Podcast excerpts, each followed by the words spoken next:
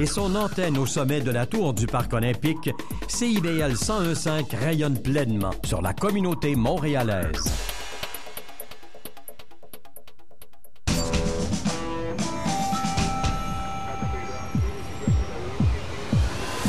Bienvenue au quartier général.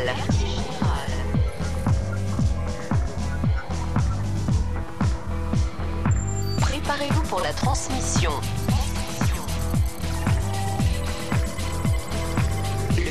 Général, animé par Jordan Dupuis.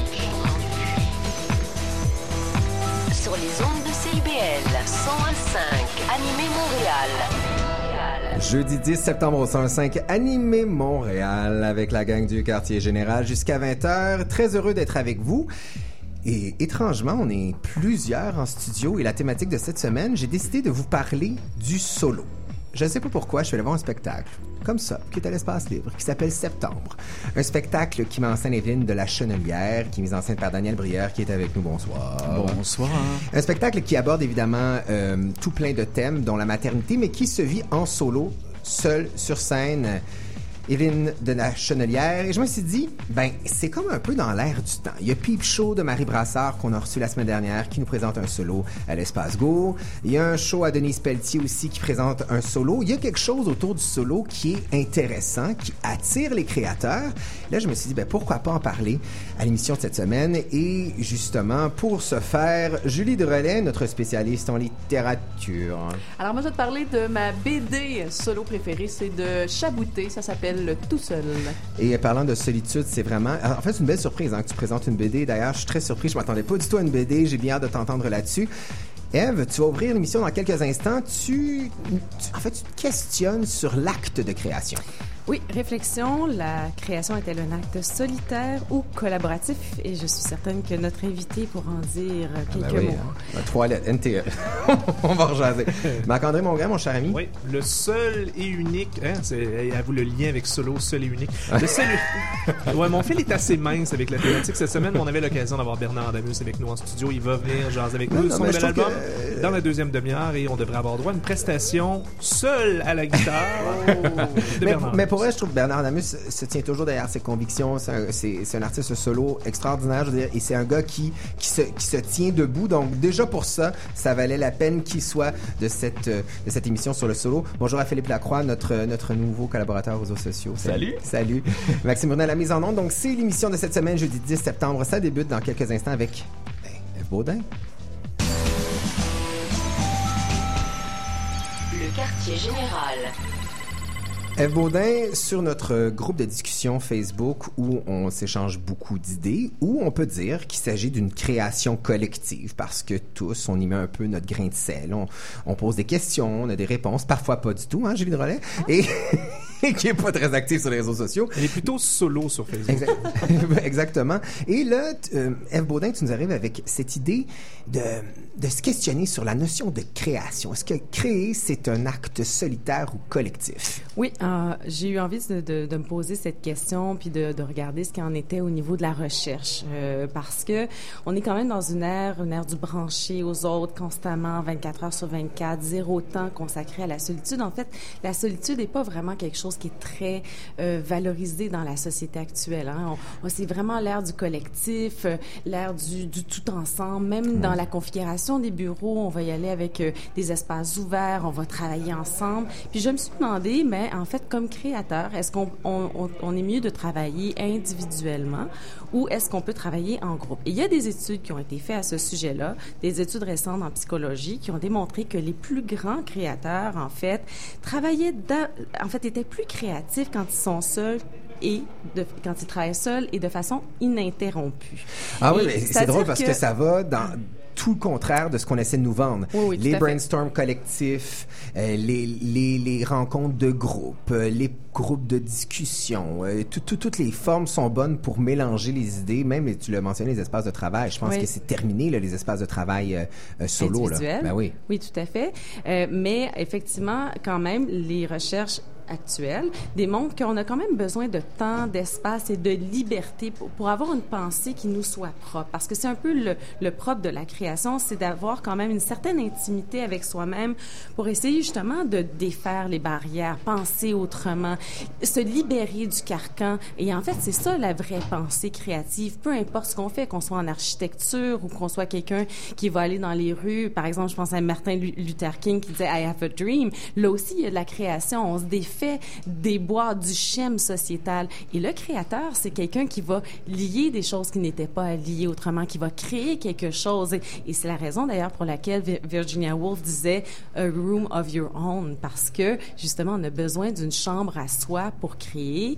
Alors, c'est ça qui m'a intéressé et il semble-t-il encore une fois que les recherches démontrent que c'est plutôt des gens même introvertis Là encore, ça défait notre notion préconçue que les créateurs sont tous des extravertis, qui sont les plus grands créateurs. Et, et, ça fait inévitablement du tort à ceux qui sont introvertis oui. lors de l'anglicisme, bon, brainstorming, brainstorm, exactement, Absolument. parce que ceux qui s'illustrent, c'est c'est pas justement les introvertis. Ben en fait, euh, semble-t-il que même les gens qui sont plutôt introvertis sont plutôt castrés. Ben j'aime peut-être pas ce mot, mais en fait, sont sont pas nécessairement les personnes qui vont collaborer le plus à des brainstorming. Ils vont même être inhibés par le brainstorming. Même si ce sont au départ des gens très créatifs, c'est qu'en fait, au départ, cette notion-là, on pense qu'il n'y a pas de notion de compétitivité quand on fait un brainstorming, mais pour que l'acte de création se fasse à plus qu'une personne, là, il faut vraiment, en fait, moi, j'appelle ça être seul avec l'autre.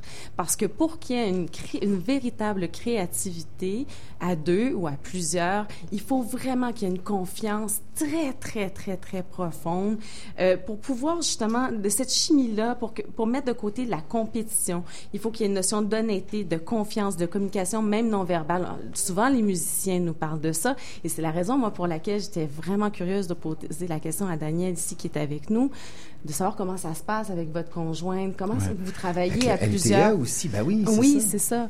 Ben, euh, je trouve ça très juste comme observation. Je pense que c'est euh, essentiel et de plus en plus difficile finalement de se couper un peu de tout, euh, de toute cette, masse d'informations, cette masse de culture qui, nous entoure, mais euh, c'est de plus en plus difficile de se retrouver seul avec soi-même, puis je pense que c'est essentiel. Euh, ce que je retiens aussi, puis que je trouve très juste dans ce que vous dites, c'est que on a besoin de, au moment où on travaille avec d'autres personnes, d'avoir une confiance extrême parce que il y a quelque chose de, de on se livre et puis euh, c'est pas vrai qu'on a totalement confiance à qui on est, à nos idées en création. On a beaucoup de doutes. Alors il faut être convaincu de la personne qui est avec nous et euh, je pense pas qu'il y a beaucoup de personnes qui puissent faire ça, qui puissent être de, de, de vrais partenaires de création. Alors c'est vrai que le, le, solo, le travail avec un interprète, euh, je pense que ça peut se faire uniquement dans cette relation de confiance et, euh, et, et, euh... et, et au NTE, bon, le oui. nouveau théâtre expérimental, vous travaillez à plusieurs mains. Et là, le spectacle que que toi et Evelyne vous présentez septembre, c'est complètement autre chose. Ouais. Euh, ça a-tu toujours été merveilleux, le NTA? Y a-tu eu de la chicane? Y a-tu eu des... on veut y a-tu eu des, des moments où on s'est dit, mon Dieu, ben oui, quoi je m'embarque? Ben oui, t'aimerais ça qui, euh, qu qu ça brasse, ben, oui, ben oui, ben il y en a, c'est sûr. En création, il y en a toujours. Euh, parce que euh, je pense qu'il faut confronter les idées, il faut pas avoir peur de ça. Il faut pas avoir peur aussi d'avoir des échanges et de dire euh, vraiment ce qu'on ce qu'on ressent, ce qu'on perçoit en création. Euh, ça s'est fait beaucoup à une époque où il y a eu beaucoup de créations collectives au NTE et euh, les décisions se prenaient à l'unanimité. Donc, il fallait que tout le monde soit d'accord. Donc, il y avait des discussions très animées. S'il y avait une personne qui n'était pas d'accord, ben la décision se faisait pas. Ou, euh, Donc, c'était une réelle démocratie. C'était une réelle démocratie. C'est devenu presque invivable avec le temps et impossible. Euh, par contre, on essaie quand même encore au NTE aujourd'hui d'avoir un échange. Les, concepteurs qui participent au spectacle viennent aux répétitions et ont le droit de dire leurs leur mots sur, sur ce qu'ils vont voir, sur ce qu'ils perçoivent du spectacle, même du texte. Alors, on n'est pas, pas fermé à ça. Au contraire, il y a un échange, c'est très collégial. Et parfois, oui, euh, mais en général, on va s'entourer des gens à qui on fait confiance et des gens aussi qu'on sait qui vont pas qui, qui, ce serait étonnant qu'ils nous blesseraient par leurs propos, parce qu'ils nous aiment quelque part et ils nous connaissent. Et là, tu, tu m'introduis bien parce que je suis tombé sur un extrait d'entrevue que j'ai refilé à Eve euh, parce que je trouvais que ça collait bien avec son propos. Où j'ai pas l'impression que tu te fais confiance tant que ça. Qu'est-ce que ça dit? Je vais te le passer, tiens. euh. En fait, euh, ça disait, je me suis Oh, jamais ouais. considéré comme un auteur. OK, ouais. Bien que j'ai collaboré étroitement à l'écriture des précédentes pièces en lançant des idées, des synopsis. Mhm. Forcément, moi je trouve que tu es un auteur. Bon. Cette fois-ci, j'ai eu envie de laisser Evelyne écrire seule, de ne pas l'influencer ni l'amener vers où j'aurais été spontanément. Deux questions, où tu serais allé spontanément? Puis deuxièmement, est-ce que le spectacle Septembre, c'est un réel travail de création solo finalement? C'est un, c'est un, c'est une écriture en ce qui me concerne. Euh, Evelyne a écrit un texte, mais moi j'ai écrit, j'ai fait une écriture scénique. Et elle m'a laissé complètement libre avec son texte. Oui, parce qu'il faut dire qu'il a été que, publié avant d'être... il a été euh, publié. Il y, a des, euh, il y a des parties du texte qui ont été coupées, que j'ai choisi de couper. Il y a des changements qui ont été faits. Et euh, on avait besoin l'un l'autre de se laisser cette liberté-là pour euh, et de se faire confiance, mais totalement, pour qu'on puisse chacun écrire notre pièce de théâtre. Que moi, je puisse euh, exprimer ce que je, je, je pensais, ce que je croyais, euh, qui, qui était la façon de monter cette pièce-là, d'écrire un- une écriture scénique. Et Evelyne m'a laissé aller complètement. Et puis, je l'ai laissé aller dans le processus euh, d'écriture parce que je pensais qu'à partir du moment où j'allais intervenir, puis j'allais commencer à donner des idées, ben j'allais brouiller les pistes. Et je sentais qu'elle savait très, très bien ce qu'elle voulait dire, ce qu'elle avait envie de dire. C'était quelque chose d'extrêmement intime aussi, presque de... de comment dire euh, tellement intime que parfois il y a des choses qui lui échappent, je crois, qui, qui allaient au-delà de ce qu'elle croyait. Euh, alors, euh, je voulais la laisser aller dans ces zones-là aussi, et euh, je voulais pas moi intervenir au risque de, changer et de couper son souffle d'écriture. C'est énormément de respect, du moins, en tout cas. Ah oui, oui, il faut, il faut absolument Mais, à euh, moi, cette je suis- étape-là. Je suis curieuse de voir justement comment vous travaillez ensemble parce que ce qu'il y a un effet catalyseur? Parce que c'est souvent là où on peut dire qu'on peut travailler chacun de son, son côté, Ouais. mais que quand on va tra- réussir à tra- travailler avec quelqu'un avec, en qui on a confiance, l'autre va agir justement comme un catalyseur, comme quelqu'un qui va dévoiler quelque chose. Tout à fait. C'est là où ça devient intéressant. Ben, en tout à fait, ouais. Puis je pense qu'on a agi euh, comme ça euh, l'un l'autre. Euh, Elle savait très bien qu'en écrivant ça, j'allais pouvoir aussi euh, mettre euh, le, le- le- le- le- comment euh, que ça devienne effectivement mon écriture scénique soit en lien et, en, et, et puisse faire grandir son écriture. Donc, euh, je pense qu'elle avait cette confiance-là. Eve, avant qu'on y aille en musique, euh, je- moi, tu- ce dont tu nous as parlé aujourd'hui, bon, les, les créateurs qui sont entourés d'autres solitaires, moi, ça me fait penser à Andy Warhol. Je me dis, le gars qui était constamment entouré de gens et qui, justement, la notion de créateur avec lui a été un peu brassée parce qu'on se dit, ben, Andy Warhol a toujours été entouré, donc son travail n'est finalement pas solo et collectif. Qu'est-ce qu'on pense de ça la lumière de ce que tu, de Ben, ce que tu, moi, de je pense qu'en création, euh, il n'y a pas de noir ou de blanc. Euh, donc, euh, je pense qu'il y a des gens qui créent très, très, très bien ça. Je pense qu'il y a des gens qui vont travailler en collaboration.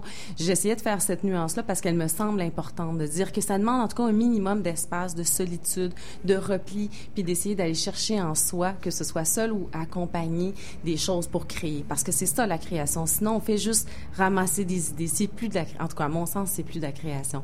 Mais euh, pour ce qui est de Andy Warhol, euh, je pense que d'après ce que j'ai lu sur le personnage en préparant ma chronique, c'était vraiment quelqu'un qui a très très bien développé sa singularité. C'était quelqu'un qui était très entouré, mais qui a justement été chercher dans sa personnalité ce qu'il y avait d'unique. Et c'est, on le connaît très bien, Andy Warhol, à cause de ça.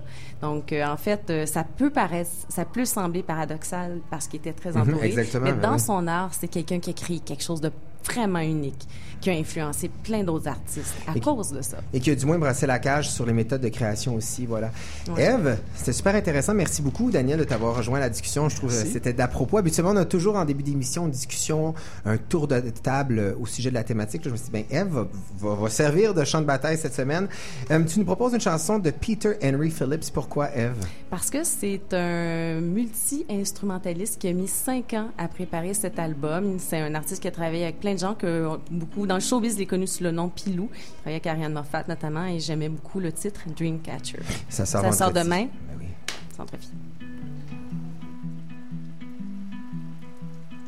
Found a dream catcher, lost halfway into flight. Found a dream catcher. On the catch wings and learn to fly. And I'll be fighting hard.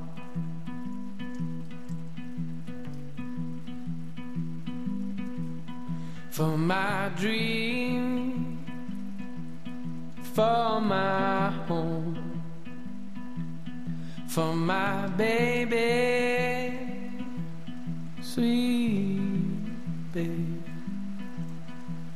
I found a dream catcher. I'm gonna catch all the and fly.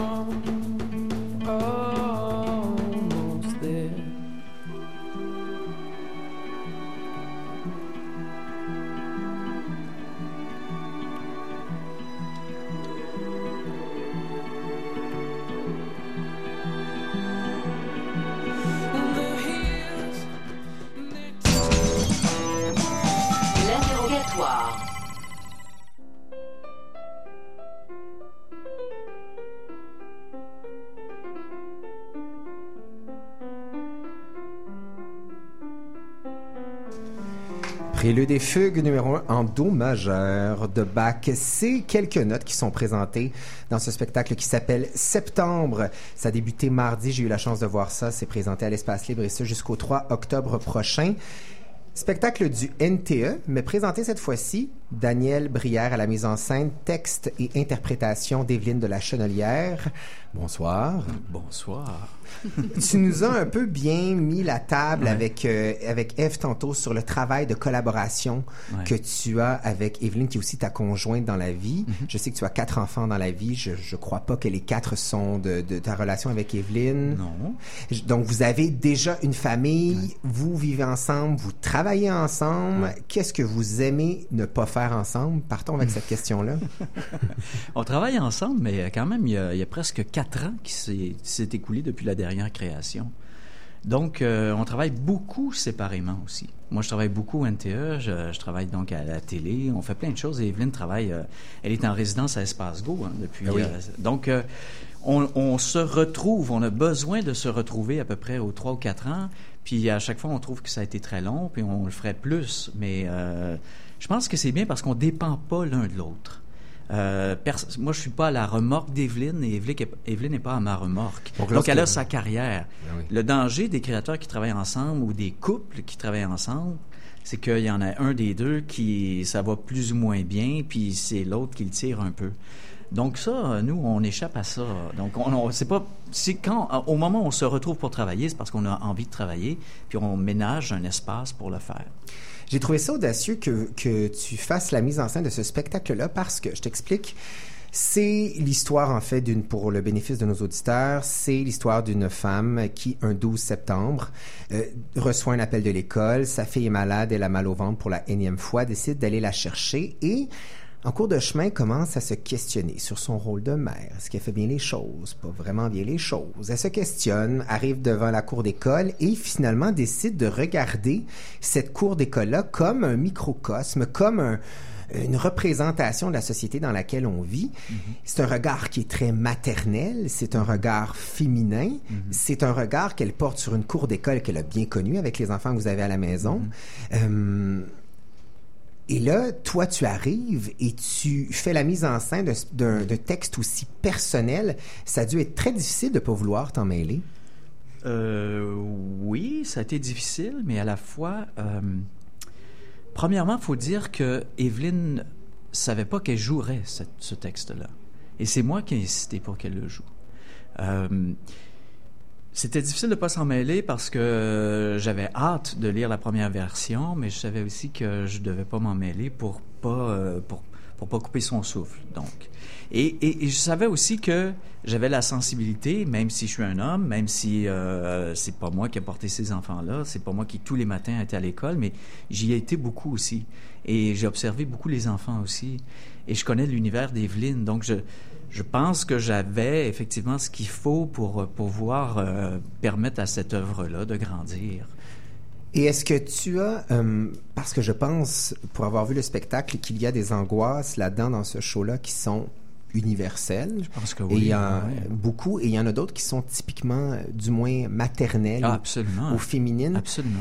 Et est-ce que tu as été un peu, parce que moi je l'ai été, décontenancé par certains propos de savoir qu'une mère et qu'une femme peut penser ça, de son rôle de mère, peut penser ça, euh, de, de la cour d'école dans, laquelle elle envoie ses enfants tous les matins, parce que évidemment la, la, la vision d'un homme sur une cour d'école est pas la même qu'une femme. Non, effectivement, mais euh, j'ai assez côtoyé de mère, je pense, et j'ai côtoyé Evelyne aussi. euh, euh, et c'est des, des, euh, des échanges qu'on a eus régulièrement. Et le regard qu'elle pose sur la cour d'école, euh, oui, j'ai- j'ai- je savais pas jusqu'où ça irait, mais je savais qu'elle avait cette sensibilité-là. Je savais qu'elle, quand le matin, elle allait reconduire euh, notre petite dernière, qui est plus là maintenant. Exact, hein? C'est pas pour rien que je pense que cette pièce-là est arrivée maintenant, parce qu'il y a quelque chose, je pense, qui c'est une étape de vie aussi, parce qu'on n'a plus à aller à la cour d'école, parce que maintenant, elle nous a dit, ben, je veux plus que vous veniez avec nous, elle est rendue au secondaire.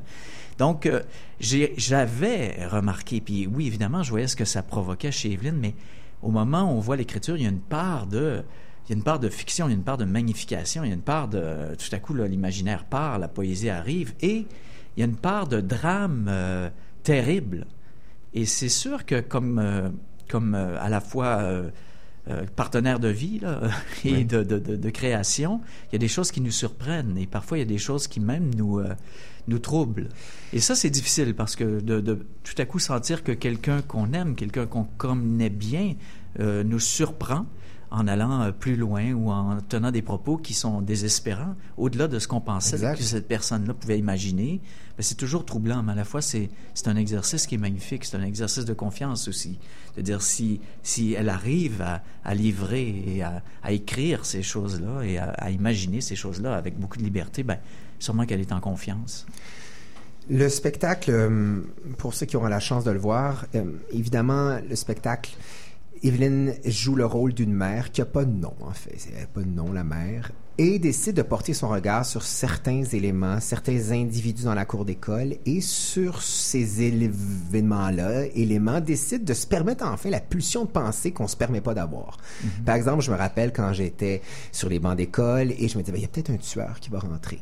Oh, ça passe ça quitte. Là, elle se permet de fantasmer, euh, de, de fictionner sur ce qui pourrait arriver.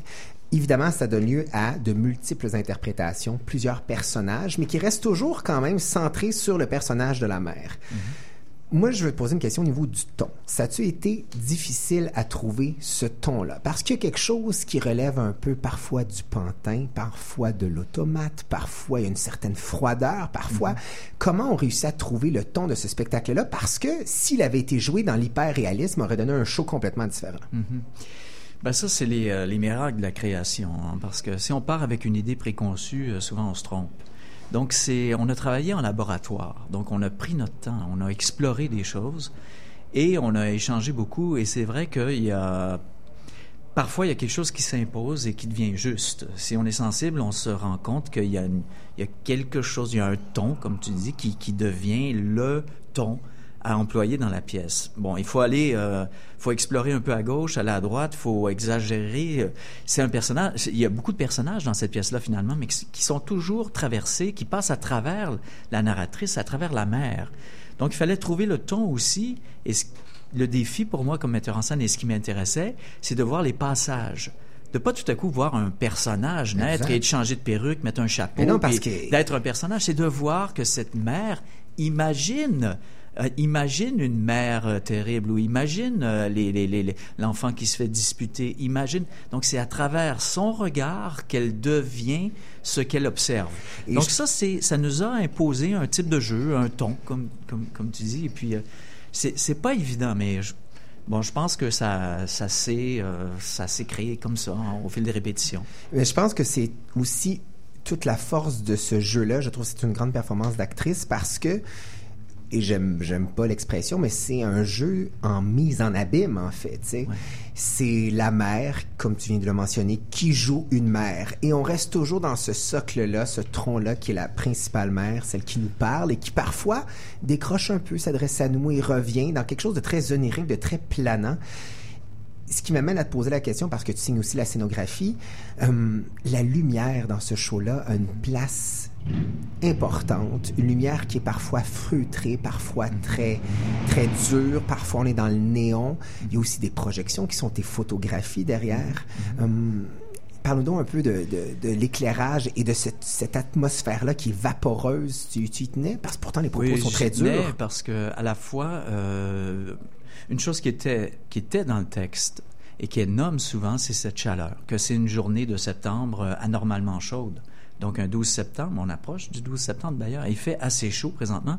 Donc je voulais retrouver cette espèce de d'état de lumière euh, comme dans un tableau et elle est un peu extraite d'un tableau. hein. J'avais envie de créer cette, euh, cette lumière qui est presque comme un, un tableau un de, de, de grand maître avec une lumière chaude sur elle qui, qui la fait sortir de, de ce mur de post-it que j'ai euh, que j'ai imaginé.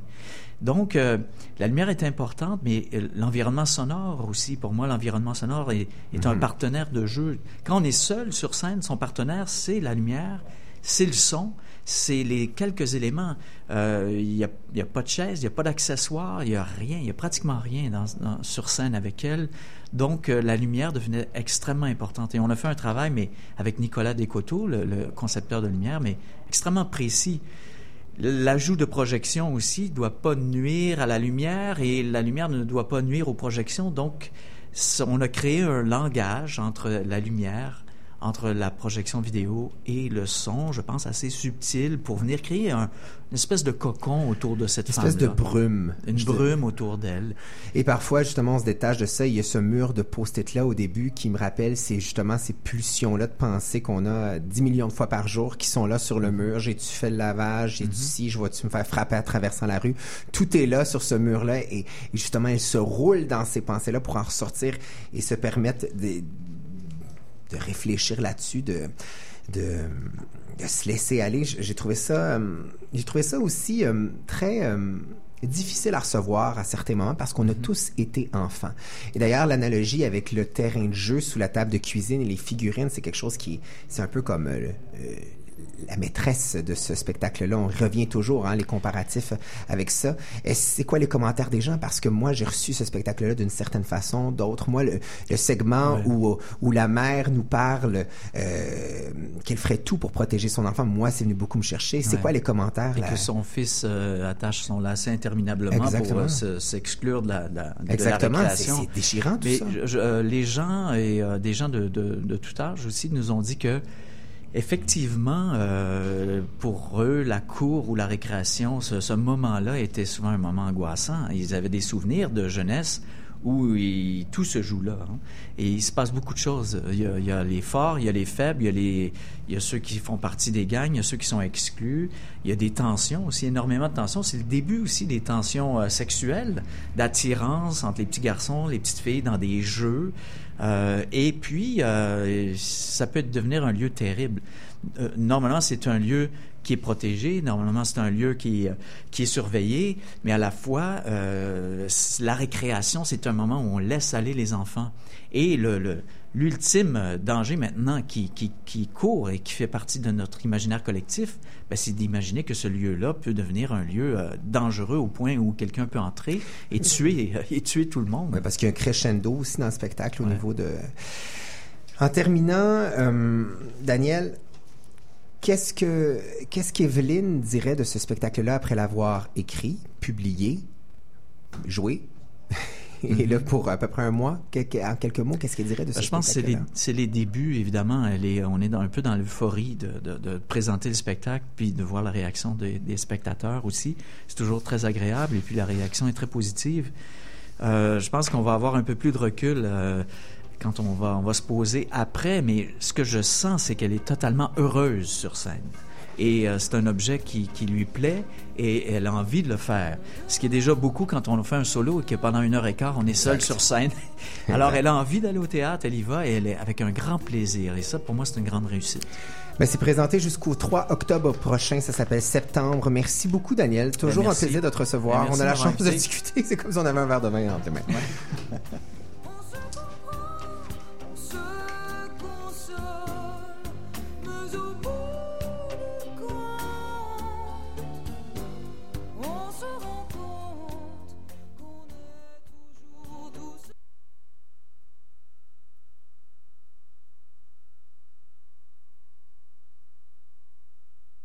Dans le détour, nouveauté musicale indie rock anglophone. 11e année de diffusion, nouvelle plage horaire. Maintenant tous les jeudis de 20h à 21h30. Animé par Antoine Léveillé sur les ondes de CIBL 1015 Montréal. Ok les gars, il reste 30 secondes. C'est quoi le plan de match? Je vais vous parler du 293e meilleur joueur de golf au monde. Je vais comparer les couleurs des speedos des équipes de water polo d'Europe. Je vous explique ce qu'est le GSAA. Justement, j'ai ça en tête et j'analyserai le tout avec mon expertise variée. Ok les gars, on y va avec ça! Yeah, yeah, yeah, yeah. Ici Julien Lamoureux. Chaque semaine au camp des recrues, on vous fait découvrir le sport autrement et de façon originale. Le camp des recrues, lundi 18h à CIBL 1015 Montréal. Le matin, le réveil peut être brutal. Mais ça peut aussi être agréable. Vous pourriez vous rendormir quelques minutes, mais euh, vous risqueriez de manquer quelque chose. J'ai été victime des punaises de lit il y a à peu près 8-9 ans. C'est vraiment un cauchemar. Et il y a des étudiants euh, qui ont réussi à trouver une solution qui coûte à peu près quelques dollars. Simplement avec des pots de, de margarine vide, on peut confectionner un piège avec un ruban adhésif à l'intérieur. Il s'agit de les attirer, de les piéger et c'est terminé. Les oranges pressées, en semaine dès 6 heures. Mes chers amis, ici Ronnie Lee, votre oiseau de nuit, qui vous divertit tous les vendredis sur le coup de minuit. Spécialement pour toi, Montréal, merveilleuse métropole, j'ai une proposition à te faire. Une offre extraordinaire. Montréal, je t'offre un voyage musical tropical, toutes dépenses payées à destination de... Ha ha! Ton week-end Montréal, tu décompresses, tu divertis gratuitement au son de la Caraïbe, les vendredis soirs à minuit à CIBL 1015 Montréal. Wow! Vous écoutez CIBL 1015.com, la radio citoyenne de Montréal. Quartier général. Deuxième demi-heure de ce quartier général où on discute du solo. Daniel Brière, toujours un plaisir de le recevoir. On rentre dans des zones d'intimité, parfois troublantes, mais c'est toujours extrêmement intéressant. Ben, ben, ben, aimé ça. Euh, discuter avec lui de ce spectacle Septembre qui, je vous rappelle, est présenté jusqu'au 3 octobre à l'Espace Libre. Julie Drolet. Ben oui, hein, Là, tu me surprends. là, après toute cette émotion de, de Daniel Brière. Euh, écoute, euh, le solo en littérature est à peu près partout. Je savais plus trop par où commencer, donc j'ai établi le top 3 de mes solos préférés et j'ai décidé de te parler euh, de Tout seul, une bande dessinée écrite par euh, Chabouté. Ça a été publié à Vent d'Ouest en, 1900 en 2008, en fait, donc c'est très récent, accueilli avec moult critiques positives. Et selon moi, c'est la plus belle BD qui parle de solitude que je connaisse. Et Dieu sait qu'elle parle de solitude. Tu nous en as fait le descriptif tantôt. L'histoire est, somme toute, extrêmement touchante. Oui, effectivement, Chaboutet décide de revisiter le mythe euh, du gardien de phare. Et donc, c'est l'histoire d'un homme qui est né dans un phare parce que ses propres parents étaient gardiens de phare. Il a 50 ans, il n'a jamais quitté ce phare-là. Le père de cet homme-là s'est arrangé avec un vieux chalutier pour qu'il vienne lui porter de la bouffe euh, jusqu'à sa propre mort à lui. Et pourquoi tout ça parce que l'homme a une, une apparence absolument monstrueuse. Et donc, le père a décidé, pour protéger cet homme-là, de le laisser dans le phare, à un point tel que l'homme s'appelle tout seul. Il a même pas de nom, le pauvre garçon. Non? Et euh, je- en fait, j'étais très surpris que tu nous présentes une BD. Là, je m'attendais à une espèce de gros roman qui allait décrire la solitude en mille mots. C'était mon premier choix. Je m'attendais à un petit te Marguerite. Duras. Tout à fait. tu vois, quand je t'ai fait le, le résumé, ça a l'air d'un résumé presque fantastique. Le gardien de phare, euh, le physique monstrueux, tout ça. Or, le dessin de Chabouté est très réaliste. Chabouté a un trait qui est très précis, qui est très fin. Il va beaucoup dans les détails. C'est une BD qui est en noir et blanc. Et ce qui est assez fascinant, c'est qu'au début de la BD, on va rentrer comme sur la pointe des pieds dans l'univers de cet homme complètement isolé. C'est-à-dire qu'il y a de grandes vignettes qui vont être consacrées à de petits objets dans le phare. On va rentrer par la base du phare, on va rentrer, on va arriver à son bureau, on va voir une balle, euh, des souvenirs d'enfance, un jouet, et soudainement, on arrive à cet homme-là, donc on rentre dans son Donc, univers on le comme sur la piste tel un animal sauvage. Tout à fait, tout à fait. Est-ce que, euh, puisque tu dis bon que la BD est avare de mots, est-ce que tu penses, suite à, parce que c'est quand même assez euh, volumineux, est-ce que tu penses que ce livre aurait pu être un roman quand même? Non, pas du tout. Non, non, non, je pense pas. C'est une BD qui est à part entière. Il y a un rapport au mot quand même là-dedans parce que notre accès à l'univers de tout seul, l'homme dans le phare, c'est l'accès au dictionnaire. Et donc, le seul livre qu'il y a dans ce phare-là, c'est le dictionnaire. Et donc, il va l'ouvrir euh, au hasard, va lire un mot et ensuite, on va voir tout son imaginaire décoller à travers les vignettes. Et je te donne un exemple. Entre autres, il va lire podiatre. Et là, podiatre, c'est écrit un spécialiste de l'étude des pieds. Et là, il y a toutes les vignettes qui commencent et on voit l'étude des pieds d'un être humain, mais aussi les études d'un pied de lampe, d'un pied de chaise, d'un pied de lit. Et ça, ça va être pour C'est l'étude du pied en général. Tout à fait. Ah ouais. Euh, il y a une illustration absolument magnifique pour les confettis, qui devient euh, des énormes plaquettes que tout le monde se lance. En fait, il y a un regard partout. très juvénile sur ce, un regard naïf, un regard euh, pur en fait sur, sur l'univers dans lequel euh, il évolue. Je ne sais pas s'il y a un regard pur, mais de toute évidence, il n'est pas touché par, par la réalité ou il n'est pas touché par la façon de faire les choses.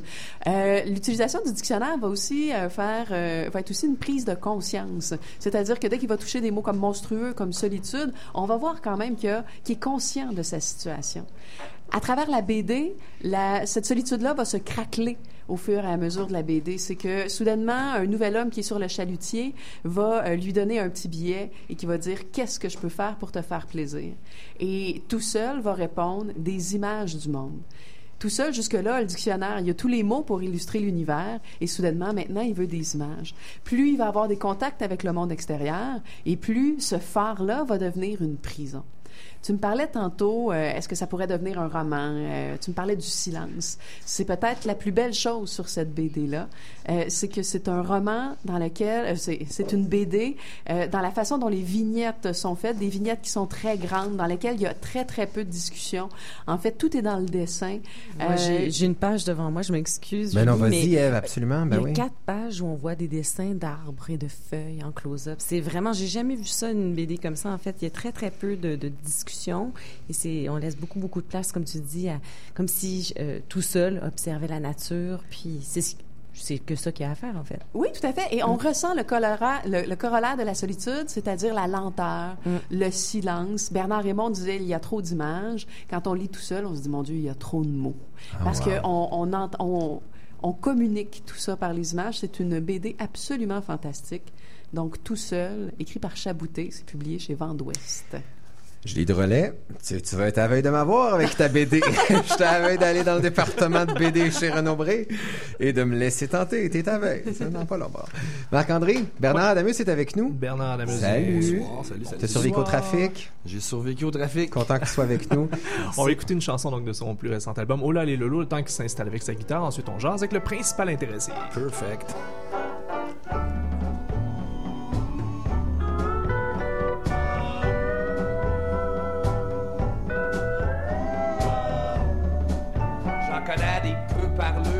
Parleux, mais sur le sujet sont ben j'ose en direct. Le face allume, un meilleur monde les attend quelque part ailleurs au firmament. Le sourire large de même galet qui gesticule avec leurs deux mains des airs en majuscule. Ou ben tu bout des doigts pour t'expliquer ça. Ben non, crains pas, tu manqueras pas une virgule. Ils voient des lacs qui font des bombes dans l'eau. L'été c'est bon pour les crampes au cerveau. Moi, alpaga, ça me prend ta peau. L'automne arrive, faut que je chauffe les os.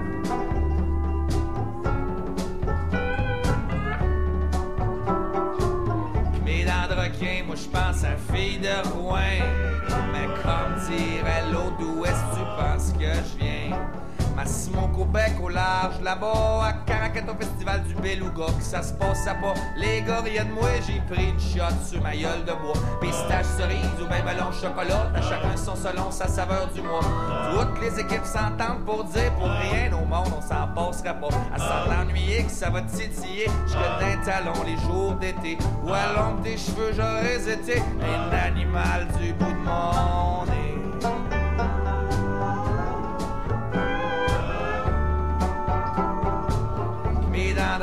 moi je pense à fille de foin. Mais comme dirait l'autre, d'où est-ce que tu penses que je viens?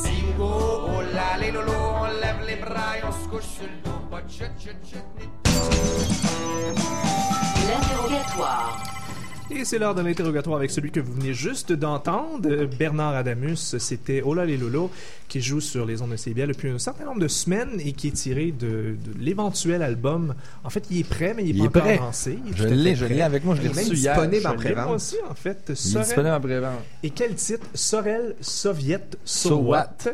Troisième album après Brun et numéro 2. Oui. Donc, euh, pas de jeu de mots scatologique cette fois-ci. Non, c'est terminé ça. Est-ce qu'on peut dire que Bernard Adamus est sorti de la marde? Je peux te confirmer que Bernard Damus est sorti d'une certaine merde, oui, ça c'est sûr. Parce qu'il faut le dire quand même, ton deuxième album, je me rappelle, on s'était jasé un peu quand tu avais fait l'album numéro 2 Ouais. et tu disais de ton propre aveu, il, était quand même assez lourd. Tu Oui, sentais que, ben, tu disais même, le petit Bernard avait le cœur quand même assez gros quand il a fait cet album-là. Oui. On sent ici sur cet album-là, euh, Sorel Soviet So What, qu'un côté, euh, je dirais, plus enjoint, en tout cas certainement plus joueur. Oui, tout dire, à fait. C'est, ouais. beaucoup de plaisir. T'es quelque part d'autre là, sur cet album. Oui, on a eu du fun euh, tout le long en montant à faire ce disque-là. Puis, ouais, moi, ma... oui, c'est sûr que ma, ma, ma vie a changé depuis cinq ans. Fait que, ouais, ça a donné d'autres textes, d'autres couleurs. Puis, ça a donné un album plus vivant. Plus Ouais. vivant et d'ailleurs avec un titre euh, que je trouve très intriguant. On comprend un peu euh, à travers la chanson le, le, le, le cadeau attends, le cadeau des Grecs. Cadeau de grec, ouais. Cadeau de Grecs, en fait, Ouais. c'est bah, là-dedans qu'on voit un peu les paroles de, de ce titre-là. Est-ce que tu peux nous expliquer quand même un peu le, le contexte de, derrière l'espèce de... Ouais, du titre, derrière ce... ce- Mais le titre, c'était une blague, hein, comme bien des choses, là. Puis, euh, que je m'attendais pas à ce que tu dises autre chose que ça? C'est- non, pour de vrai, le titre, là, c'est vraiment niaiseux. C'est juste que j'étais, c'était un, c'était un soir d'Halloween, puis on faisait un spectacle. Je me rappelle pas de la place. Il faut que je me rappelle parce que je me fais poser la question 12 fois par jour ces temps-ci. puis euh, on faisait un show là, puis c'était le soir d'Halloween, donc on était déguisés. Puis moi, j'étais déguisé en motard. Puis euh, je m'appelais Randall ce soir-là. Puis je faisais toutes mes interventions en Randall entre les tunes. Fait que c'était vraiment absurde. Puis, euh, puis je m'étais écrit ça sur le bras. J'avais écrit Sorel parce que je trouvais que ça faisait colon. Après ça, j'avais écrit Soviet parce que je trouvais ça drôle. Puis là, j'ai pensé à l'album de Megadeth, So Far, So Good, So What. Puis j'ai rajouté le So What. Puis un an et demi après, ben, c'est devenu le titre de l'album. Finalement, t'as de la suite des idées beaucoup plus que tu penses. Oh, oh, non, je, je savais où je m'en allais, mais c'est parti d'une blague. Je Ouais. me doutais que c'était une histoire de brosse quelque part. Oui, il y avait un peu de ça. Il y a un petit peu d'histoire de broche justement sur ton album, il est plus enjoué, on peut le dire comme ça. Tu t'amuses aussi à aller chercher des sonorités qui sont autres que, bon, tu étais souvent dans le blues, dans le folk, dans le bluegrass, dans le swamp blues. Là, tu vas dans, dans des trucs comme de la musique hawaïenne. Ouais. Tu vas expérimenter euh, de la rumba, du swing. euh, on trouve un petit peu des Oui. sonorités. Avec ton band, on a l'impression, c'est drôle parce que notre émission ici ce soir porte sur le thème du solo. Bon, je t'avoue que le fil est quand même assez euh, mince pour inviter Bernard Damus pour parler de solo. Mais on va essayer de faire un lien avec le thème.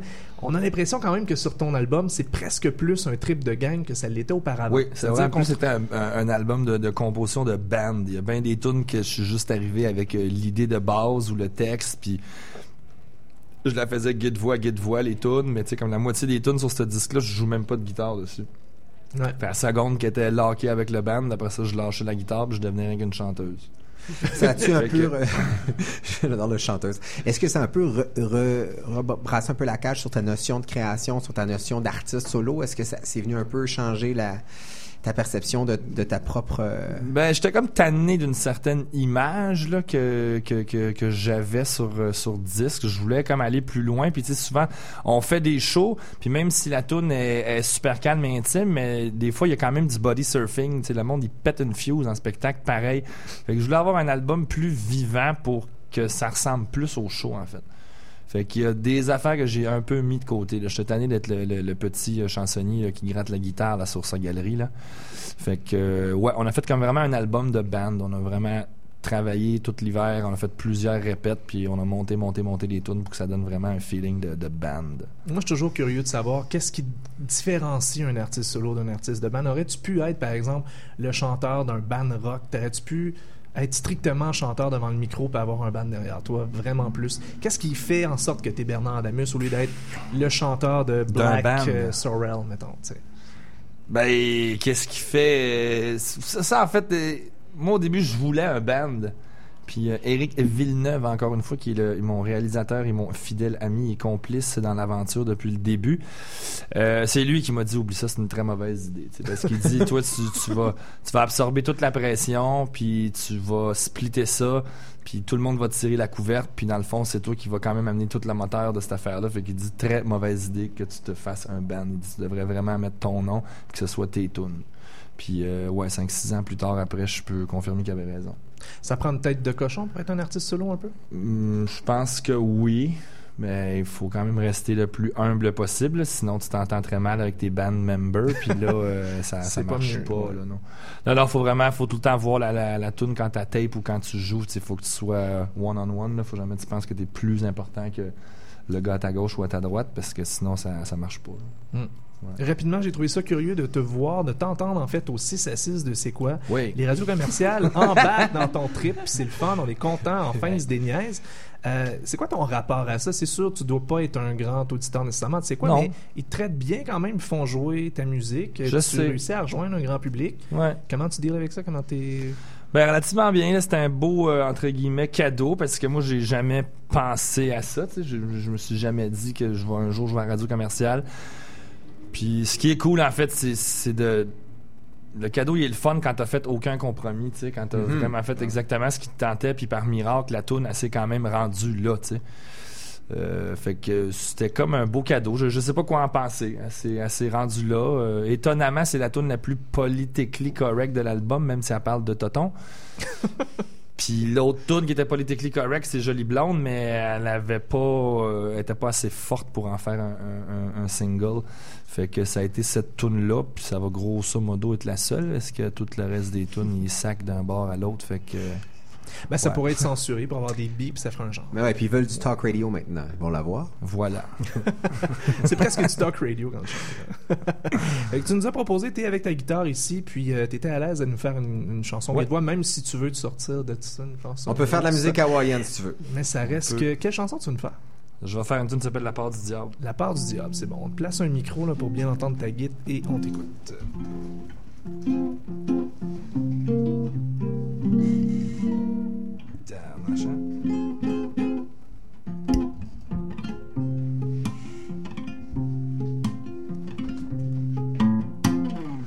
Chum c'est un bum, c'est un alcoolique, il sort de la sac, cherche son bicycle, pas trop chaud, il est pas mal quick, mais quand il boit sa blonde panique, on va partout, je te raconte pas que c'est que tu bois, on n'est pas là, parle-moi en pas, ça me connaît bien la pointe du jour, un 4 et 20, il borde pas trop avec la clique, il aime les chums, il les flics, il gueulait du punk, faisait pas de fric, c'est mieux qu'un king, c'était un os de pique, Pis sa blonde elle aime bien pareil, des brassées de French kiss jusqu'aux oreilles, des fois elle stanne comme toute bonne femme, il passe sur une chire, elle start un drame, ah ben gadon,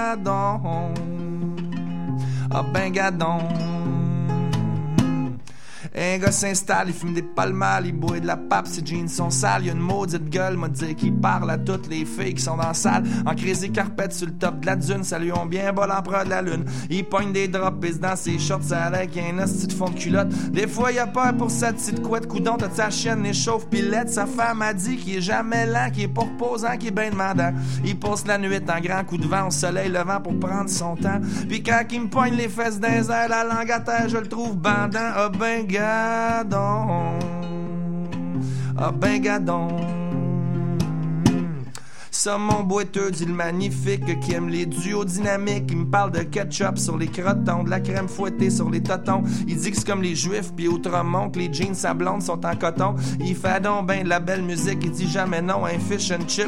Dit avec podcast qu'il trouve ça bon, ça va se passer, ce sera pas long. Mais en attendant, on monte la côte, on est allé aux îles pour faire de la dope. On était pas fort sur le homard, on fumait des clubs, buvait du fort. On s'est fait chum avec quelques cousines, passé un beau week-end sans coche, pis ça Et on a toutes une poussière ou un grain de sable qui passe par là, qui nous accable. Amis, amis, amis aimables, ceux qui grognent à ma table. On n'en demande pas trop au mythe de la fable.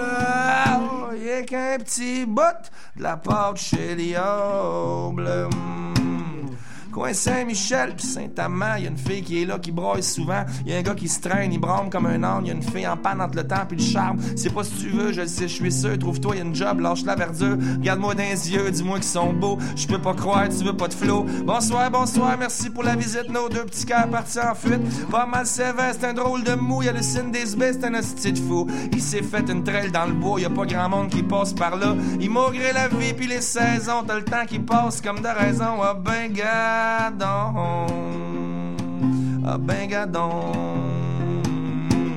Et on a toute une part à fable, un autre qui grogne, qui varge sa table entre le mythe de la fable, les miettes de pain, les graines de sable, la part du diable. C'est bien une chance que JP le pat qui nous gueule bien fort qu'on mange de la marde. Parce qu'en ben même que je voudrais bien t'es un peu plus safe de mon lendemain. J'ai rien de plus sûr qu'une guide d'un main, une femme d'un bras, puis pour ma part, oh, oh, une petite tonne qui passe par là.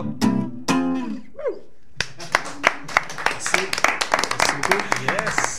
Bernard Adamus, c'est une des chansons qu'on va retrouver donc sur Sorel Soviet So What, c'est le troisième album. Il va être disponible à partir du 25 septembre. Disponible déjà en, en précommande sur le bernardadamus.com, évidemment. Ah, t'es bien renseigné quand même, Jordan. Félicitations. Il va falloir, attendre le 5 novembre avant de voir un spectacle à Montréal. Ce sera au Club Soda dans le cadre Exactement. de Coup de cœur francophone. Y a-tu d'autres choses à plugger, Bernard, ou ça va? Ça ressemble pas mal à ça. Sorel Ça. Soviet So What? Il nous reste tout juste euh, assez de temps pour faire un petit bébillard. Je pense qu'on a Ouais, le temps. exactement. Merci beaucoup, Bernard Adamus. Merci, à vous beaucoup de ta Merci, présence. merci, merci. Dans le radar. Cette semaine, on n'a pas vraiment de radar. Cette semaine. Moi, j'ai quelque chose à plugger Ah ouais, t'as quelque chose, vas-y. Ouais, en fait, je tiens à dire, et là c'est un petit peu un autoplug, qu'il va y avoir un panel de discussion sur le prix Polaris qui aura lieu mercredi prochain à 15h. C'est gratuit, c'est à l'espace pop sur. Euh, sur Saint-Urbain, coin Sherbrooke, et euh, je dis que c'est une autoplug parce que je ferai partie de ce panel. Nous discuterons donc du euh, prix Polaris avec quelques musiciens, quelques en fait journalistes musique, et on va discuter de cela euh, pendant à peu près une heure, une heure et demie. Donc voilà. Donc, une discussion autour. Dans le cadre de Pop Montréal, de Pop Montréal. Merci Bernard Adamus. On vient de se faire garocher un beau CD. Serait Soviet So What? Ils viennent juste d'arriver, en fait, je pense. Ben oui, ouais, c'est tout beau, tout chaud. Merci beaucoup. Ah, hier. Bon retour. Merci beaucoup, Bernard. Donc, c'est le temps, si vous voulez voir, tu nous rappelles les dates parce que c'est le temps de voir ta, ta belle tronche pour ceux qui t'écoutent à chaque semaine. C'est mercredi après-midi à 15h. Il n'y a pas de dead date sur. Euh, je vous ai parlé en début d'émission, on s'est présenté rapidement. Il s'appelle Philippe Lacroix, c'est notre nouveau collaborateur aux réseaux sociaux ici à l'émission. Bonsoir. Ben, bonsoir. Je dis pas grand-chose, hein? C'est pas grand chose, mais t'es bien actif. D'ailleurs, je te laisse présenter un peu ce qui va changer au cours des prochaines semaines et des prochains mois avec toi. Ben oui, le quartier général, bon, on le sait, même, même vous, vous le savez pas, ça fait combien d'années que le quartier général Non. existe? Ça fait plus de 10 ans. C'est ça la statistique. C'est ça la Mais je pense qu'il était temps que le quartier général vraiment se, se, se mette sur le cas des réseaux sociaux? Ouais. Fait que je suis là pour ça. Et euh, ce qui est le fun, c'est que je suis en contact direct avec euh, nos auditeurs, que ce soit tout de suite ou même euh, si vous nous écoutez en balado-diffusion, ben, je suis là, tout simplement. Les suggestions, si vous voulez réagir aussi à, à nos chroniques, à nos sujets, à nos invités. On est là pour vous écouter parce que souvent, on réalise que c'est super inspirant d'entendre ce que vous avez à nous dire. Exactement. Donc, Félix va publier euh, tout au long de l'émission du contenu en lien avec les chroniques. Donc, évidemment, si vous avez quelque chose que vous avez manqué ou que vous aimez ou vous vous dites, ah, de quoi il parlait déjà, déjà, ça va être disponible sur le site web, sur la page Facebook. En fait, euh, tu nous rappelles l'adresse? Oui, euh, sur la page Facebook, tout simplement, vous avez tout simplement à taper le quartier général CIBL 1015 Radio Montréal. Vous allez nous trouver assez facilement. On a aussi un Twitter qui est le quartier général. Euh, donc, évidemment, là, on parle de solo. La thématique va prendre fin à la fin du show. Mais si vous avez des questions, des réactions ou désirez nous parler de la thématique qui vient de, qui vient de, de- de se produire durant la- la- l'heure, ben, n'hésitez pas à le faire. Donc, on veut discuter davantage avec vous sur les réseaux sociaux. On continue la Je tiens- conversation. Je tiens quand même à dire que le Twitter n'est pas le quartier général. C'est le QG, barre de soulignement, CIBL. Ben, tu vois à quel point qu'on avait besoin de Philippe Lacroix avec nous. Ben, D'ailleurs, tu es le plus jeune du groupe et c'est pas pour n'importe quoi. Alors, merci de te joindre à nous. C'est très apprécié. Donc, Merci on donnera la, la parole euh, euh, régulièrement justement pour que tu puisses réagir avec les gens à la maison. Donc, allez faire un tour sur notre page Facebook. Merci d'avoir été là. On vous laisse avec la suite de cette euh, programmation de jeudi soir au 105 Animé Montréal et de retour la semaine prochaine pour une autre édition du Quartier Général.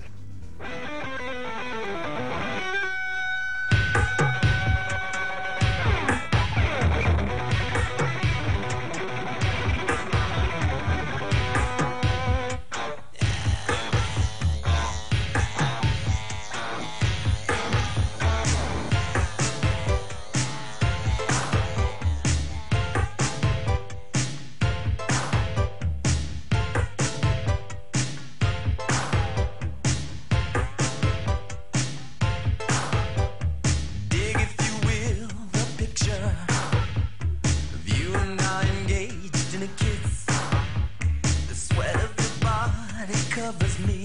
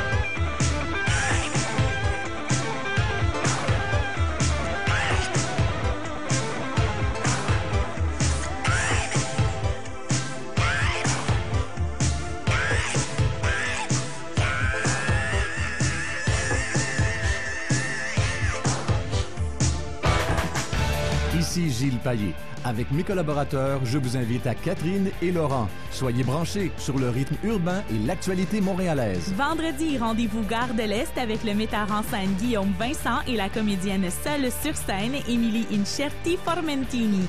Et on reçoit la formation We Are Monroe. Catherine et Laurent, en semaine dès 16h, le retour à la maison 100% culturel de CIBL 1015 Montréal.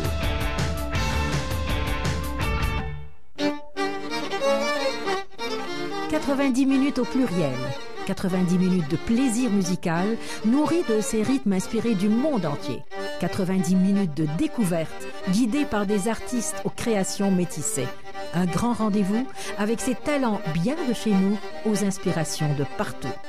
90 minutes au pluriel, tous les dimanches de 14h30 à 16h.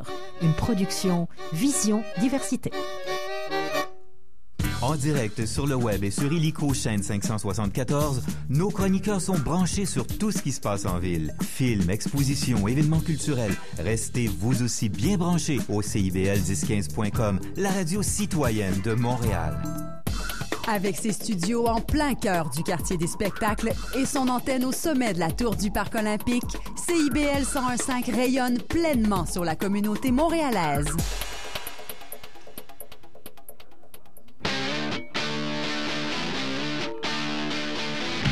Bonsoir à tous.